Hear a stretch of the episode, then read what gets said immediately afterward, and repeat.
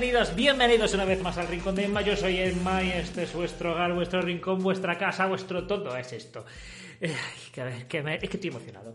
Estoy emocionado, me tenéis que entender, porque es que ha llegado el broadcasting de marzo que nos deja títere con cabeza y aquí vamos a analizarlo todo. Me encanta que este mes, el mes de marzo, el mes de las mujeres, hayan sacado este broadcasting. La verdad que me ha, me ha alucinado, digo el mes de las mujeres porque en marzo se celebra el Día de la Mujer Trabajadora. Eh, pero los testigos dicen, ¿cómo? ¿Cómo? Pues vamos a darles caña. O sea, creo que no hay un mes mejor para atizar a las mujeres que este mes. A los hombres también hacen como un... Venga, vosotros también os va a caer algo, pero... Y los gays también pillan, ¿eh? Así que aquí pilla todo el mundo. Así que muy atento porque empieza el bracketing de marzo. Como siempre, voy a dar por sabido que lo habéis visto. Eh, si no lo habéis visto, no lo veáis. Yo tengo aquí un resum- resumido lo mejor, ¿vale? Pero voy a ir contando las partes para que si queréis os ahorréis verlo. Incluso podáis comentar con vuestra familia qué os ha parecido el broadcasting solo con ver este análisis. O sea, es que esto es, es, como el resumen de- del rincón del vago. Es que, ¿Qué más queréis? Tengo que decir que, que he visto este broadcasting acelerado a 1.70, lo puse en Twitter. A 1.70 lo vi. Lo puse a 2, pero, pero no me daba tiempo a asimilar las cosas. Y viéndolo a 1.70, mm, estaba pidiendo la muerte. O sea, estaba diciendo, por favor, que eh, si- no, no, puedo. Un paraíso, un paraíso, no. Con esta gente no es un paraíso. Así que, por favor, degolladme aquí mismo. Eso es lo que he pensado esta mañana viendo el broadcasting. Por eso he hecho este resumen lo mejor que he podido. Así que nada, vamos a darle.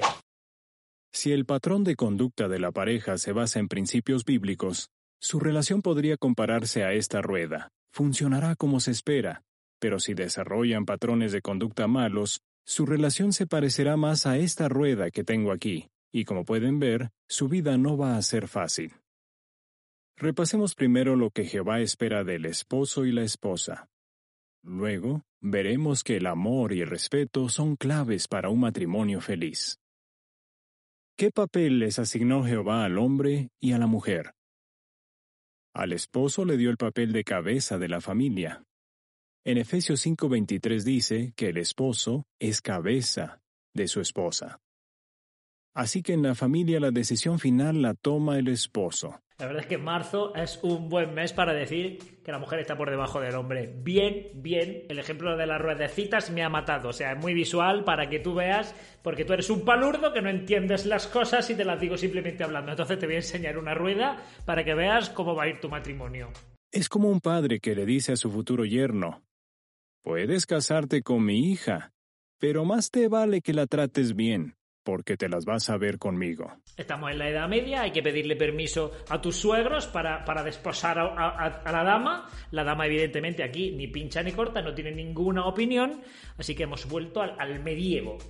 ¿Y qué papel asignó Jehová a la esposa? Uno muy valioso, ser la compañera de su esposo. Tu papel es ir viendo cómo él hace las cosas. La sujeción de la que habla la Biblia no hace de la mujer alguien inferior. Es algo que tiene que ver con su función. Ambos son colaboradores y cada uno tiene un importante papel. Pensemos en una pareja de patinadores sobre hielo.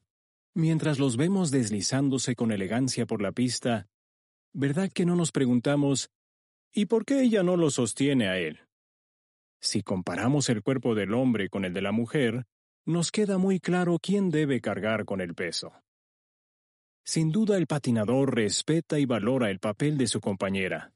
De igual modo, el esposo respeta y valora el papel que cumple su esposa mientras ambos trabajan juntos para que les vaya bien. Bueno, si te preguntas por qué ella no lo carga a él, bueno, creo que es bastante obvio. La fuerza física aquí es importante, pero a la hora de, gestionar una casa, de decidir qué importancia tiene la fuerza física. Y dice, al igual que el patinador respeta y valora su trabajo de su compañera, pero bueno, es que no es que lo respete y lo valore, es que sin su compañera no hay actuación, es que están al 50%. Llevamos tres minutos de broadcasting y estamos ya con las falacias agresivas. El hombre necesita que lo respeten y la mujer que la amen.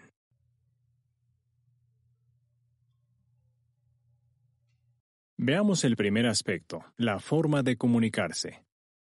Como para la mujer es importante que haya amor, cuando habla con su esposo, trata de que la conversación sea de amigos y de establecer una fuerte conexión.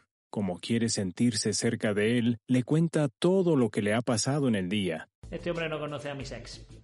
Hablemos ahora de la forma de resolver los problemas. Pensemos en una pareja que necesita llegar a un lugar, pero se han perdido. La esposa dice, ¿y por qué no le preguntamos a alguien? Ella piensa, ¿qué le cuesta que preguntemos? Y él piensa, ¿qué le cuesta esperar a que yo encuentre el camino? Puede que él no quiera preguntarle a un extraño para no dar la impresión de que es incapaz de llegar solo. En esta situación tal vez le cueste pedir ayuda porque prefiere no verse en una posición inferior. Este ejemplo y el anterior que está dando son generalidades. Ni todos reaccionamos igual dependiendo del género que seamos, ni, pasa en todos los casos. Yo, por ejemplo, si voy conduciendo y me ha pasado muchísimas veces y me pierdo, no sé dónde estoy, lo primero que pongo el GPS, ¿no? Y si veo que no el GPS no es bueno, tardo en bajar la ventanilla, preguntar tres segundos. El otro día, precisamente, aparcando el coche, aparcando, había un pinete atrás que no veía. Y estaba yo solo en el coche, pasó una chica, bajé la ventanilla y digo, oye, me perdona, ¿me puedes decir dónde está el pinete que no lo veo? Y la chica me indicó, prefiero que me ayude a abollar el coche, no soy inferior. O sea, quiero decir, prefiero ser. Es que consideran inferior preguntar y pedir ayuda. No sé, yo prefiero ser inferior con un coche que no esté abollado. Yo, yo. Finalmente, hablemos de la forma de comportarse en público. ¿Ha estado con parejas que hacen esto? Mientras uno cuenta una historia, el otro lo interrumpe constantemente para corregirlo. O mientras el esposo está tratando de dar ciertas instrucciones, la esposa lo corrige o lo contradice. O el esposo dice cosas que hacen sentir mal a su esposa o la avergüenzan. Primero veamos cómo Efesios 5:33 puede ayudar a la esposa en estas situaciones.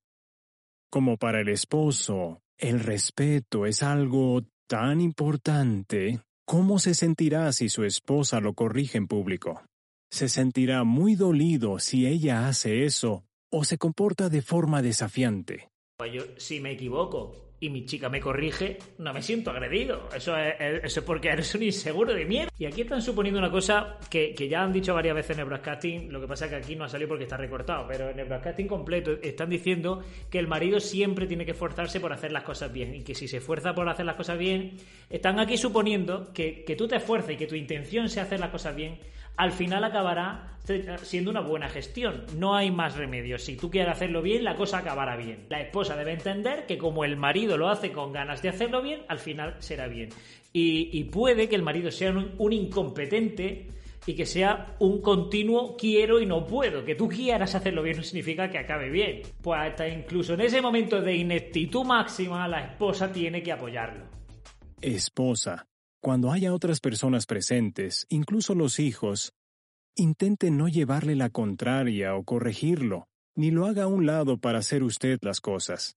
Delante de otras personas, demuestre que respeta a su esposo por lo que le dice y cómo se lo dice. Tú a callar, ¿no? A mí personalmente, y vuelvo a hablar personalmente, me falta más respeto a mi chica. Si yo me estoy equivocando delante de todos y me deja hacer el ridículo y no me interrumpe, que si me interrumpe y me, y me quita de ese error. Me, sentiría más atacado si yo estoy diciendo una patocha eh, manifiesta y mi chica está delante de todos y todos viendo cómo me equivoco. A mí me falta más el respeto así. Lo que pasa es que aquí parece que es que los hombres no se pueden equivocar. prefiero que me corrijas y me ahorres un ridículo. En este mundo es común ver a esposos que se burlan de sus esposas o dicen cosas que las rebajan. ¿Qué es común? Bueno, aquí vamos a empezar a ver ejemplos con, vídeos, porque ya se ha acabado el lado aburrido del broadcasting, por decirlo así, y ahora empieza la fiesta, ¿no? Empieza lo, máximo, empieza donde ya el, desmadre, que es poner viditos, ¿vale? Porque la gente normalmente pierde la... Cuando llega un momento, pierde, pierde la noción de lo que lleva viendo el broadcasting, y ahora vienen con los ejemplos. Y ahora vamos a analizar eh, un vídeo donde dicen que hay que fijarse en Sara, para que los que no recuerden, Sara. Sara era la mujer de Abraham. Ah, vamos a verlo. Tal como Sara obedecía a Abraham y lo llamaba Señor. En Hebreos capítulo 11 y en Isaías capítulo 51 también se habla de Sara como un ejemplo excelente para las esposas cristianas.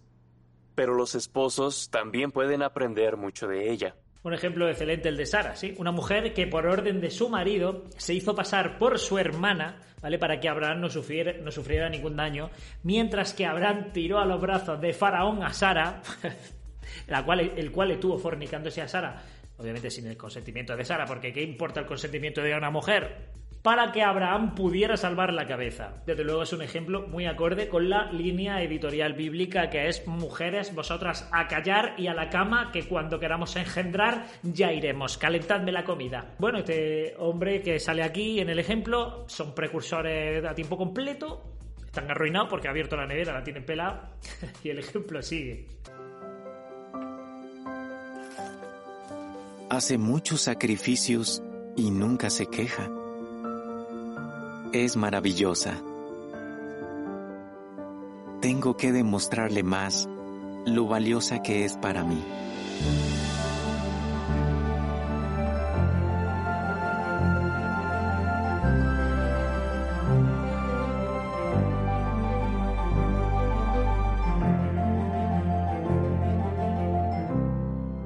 Hay que ver, nunca se queja, nunca se queja, qué buena es. Vamos al McDonald's, te la has ganado. Lo que no sé es con qué dinero van a pagar eso. Yo no sé. Tienen la nevera pelada y se van a cenar. Como no paguen con revista y testimonio, la verdad es que. En fin. Vamos con otro ejemplo de un hombre que tiene más años que el campo. Ahora veremos. Nací en Panamá el 26 de marzo de 1923. Me bauticé en agosto de 1940. Pero bueno, este hombre como lo están bautizando, que parece que están pescando salmones. Pero bueno, ¿no había una foto mejor? Pues se la echaría a su mujer se la echaría a su mujer, que no sabe, las mujeres no saben ni echar fotos. Es que como si lo estuviera viendo. Una vez estuve visitando una congregación en una zona montañosa y cuando acabó la visita tomamos el autobús para volver. En el camino dos soldados pararon el autobús y ordenaron a todos los hombres que se bajaran. Empezaron a mirarnos uno por uno y mandaron a todos de vuelta al autobús. Pero me miraron a mí y me dijeron, tú, quédate aquí. Me apuntaron con un rifle y me preguntaron, ¿quién eres tú? Yo les expliqué quién era, pero seguían apuntándome con el rifle. Uno de los soldados le dijo al conductor del autobús que se fueran sin mí. Me puse a orar con todas mis fuerzas a Jehová y recordé el texto de Proverbios 29-25. Temblar ante los hombres es una trampa, pero el que confía en Jehová será protegido. Este fragmento de vídeo es un insulto a todos los testigos que han pasado miedo o que han muerto a lo largo de la historia. Es un insulto a los que murieron en el holocausto, a los que están pasándolo mal en Rusia, que están, que están pasándolo fatal. Es un insulto, ¿por qué? Porque si tienes miedo, ¿qué es? Que no confías en Jehová. Si mueres, ¿qué es? Porque Jehová no te ha protegido. Porque si seguimos el ejemplo de este hermano, no, yo no le tengo miedo a los hombres que disparen y Jehová lo protegió. Es un insulto es una falta de respeto a la víctima y a su familia. De verdad, si hay algún testigo que esté sufriendo o que haya tenido familiares que hayan sufrido todo esto, es un insulto directo. Ahora viene el ejemplo de una mujer que yo le he puesto. Ejemplo, lo tengo aquí en el, bosquejito. Ejemplo, mujer mala hostia. Y es que la tía, la verdad es que tiene, tiene cara de tener mala hostia.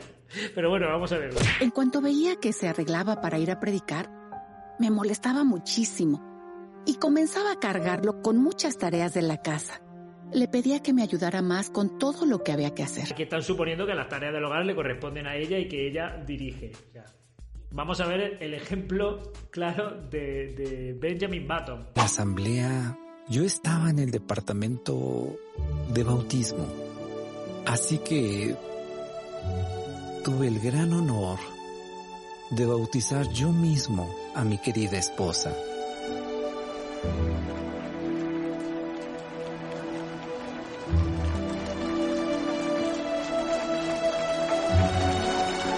Fijaos que la esposa, cuando se está bautizando, parece que tiene 114 años y luego está haciendo broadcasting y tiene el pelo hasta, moreno ya otra vez. O sea, la, la esposa estaba más vieja cuando se bautizó. Cuando Jehová forma parte de un matrimonio, este es tan fuerte como una cuerda triple. Ya parece que no hay divorcio entre los testigos. Debo ser un privilegiado. Soy el hijo del único matrimonio testigo que se ha divorciado en la historia de los testigos. ¡Qué suerte tengo! La primera pregunta, ¿quién dijo esas palabras? ¿Adán? No, lo único que Adán dijo aquí fueron las palabras poéticas del versículo 23, y lo sabemos por las comillas que indican que se abre y se cierra la cita. Entonces, ¿habrá sido Moisés? ¿Por qué él escribió el libro de Génesis? No, él no estaba presente cuando Adán y Eva se casaron. Ah, que Adán y Eva se casaron. Ok, ok. Yo pensaba que que no haya más de tu especie, más gente de tu especie en todo el planeta, porque Dios lo ha hecho así específicamente, te eximía un poco de, de este ritual social que por cierto el matrimonio se instauró miles de años después. O sea, en esa época no existía el concepto. Matrimonio no existió siempre, pero bien, bien, bien. Perla escondida encontrada. Eh, nivel desbloqueado. Dios los hizo hombre y mujer, dos géneros que se complementan, y los unió en matrimonio como una sola carne. Es interesante que el libro The Bible Exposition Commentary dice sobre esto. Dios estableció el matrimonio, así que solo Dios puede decidir cómo debería ser. Es una unión entre un hombre y una mujer. Dios no creó dos hombres y una mujer, dos mujeres y un hombre, dos hombres ni dos mujeres. Los matrimonios grupales, homosexuales y otras variantes van en contra de la voluntad de Dios sin importar lo que digan algunos psicólogos o juristas. Ningún tribunal puede cambiar lo que Dios ha establecido. ¿Qué importa lo que digan los psicólogos y los jueces? Si un libro escrito hace 5.000 años dice que los maricones no, pues los maricones no. A ver qué dice de los niños rebeldes. Venga, me da igual lo que digan los jueces, lo que diga la Biblia. De los niños rebeldes hacemos. Me encanta, me encanta hacer esto. Me encanta hacer esto. Me encanta analizar Katy, me encanta hacer este tipo de vídeo, de verdad. Me dais la vida. Bueno, por supuesto, ser una sola carne abarca las relaciones sexuales, pero va más allá. También significa que la pareja está unida en pensamientos, sentimientos y creencias. Tienen las mismas metas y quieren lo mismo en la vida. Si quieres ser fontanero, tu mujer también fontanera. Fontanera, como la galleta. Después, en Mateo 19:9, Jesús enseñó que la única razón bíblica para romper el matrimonio es que un cónyuge cometa adulterio y el inocente decida no perdonarlo. Si no eres feliz, te aguantas. No haber tomado la decisión de casarte con 19 años o con 18 años porque teníamos prisa, ¿eh? Que no... si estás amargado en la vida, pues ajo y agua. Pero ¿y si no se cometió adulterio? ¿Y si por alguna razón dos personas casadas sienten que ya no se quieren? El divorcio no es una opción. Dios quiere que os jodáis. Si Dios es amor y si te muele a palos, pues te aguantas. A ver qué te has creído. Que aquí hay derechos sociales y conquistas sociales. que esto es el reino de Dios. En el reino de Dios no. Así que queda claro que Áquila y Priscila eran un ejemplo de una pareja muy unida que puso en práctica lo que Jehová dijo sobre ser una sola carne. Y Pablo, que trabajó mucho con ellos, no pensaba nunca en Áquila sin pensar en el apoyo leal que le daba su esposa. Qué buen ejemplo para las parejas cristianas hoy en día. Y las seis veces que aparecen en las escrituras griegas cristianas, siempre se les menciona trabajando juntos, colaborando sin competir ni pelear, y nunca se menciona a uno sin mencionar al otro. Trabajaban todo el tiempo juntos, en su casa, en su empleo y en el ministerio. Seguro que fue el tiempo que pasaron juntos en las actividades cristianas lo que los ayudó a ser un matrimonio muy espiritual y a trabajar hombro a hombro para el reino. Seguro que fueron muy felices eh, por salir a predicar juntos y aunque no lo menciona la Biblia, eh, podemos llegar a la conclusión de que también fueron felices mientras daban su dinero a la organización. Nada hace pensar que no fuera así. O sea, por lo tanto, eh, eran felices dando su dinero. Este Rascati no, no, no nos ha defraudado, ha sido maravilloso. La verdad es que me ha encantado este análisis. Y bueno, pincha aquí si quieres ver más cosas, pincha aquí si quieres ver más cosas relacionadas con el canal. Y gracias a mis patrocinadores. Nos vemos en el siguiente. Un besazo.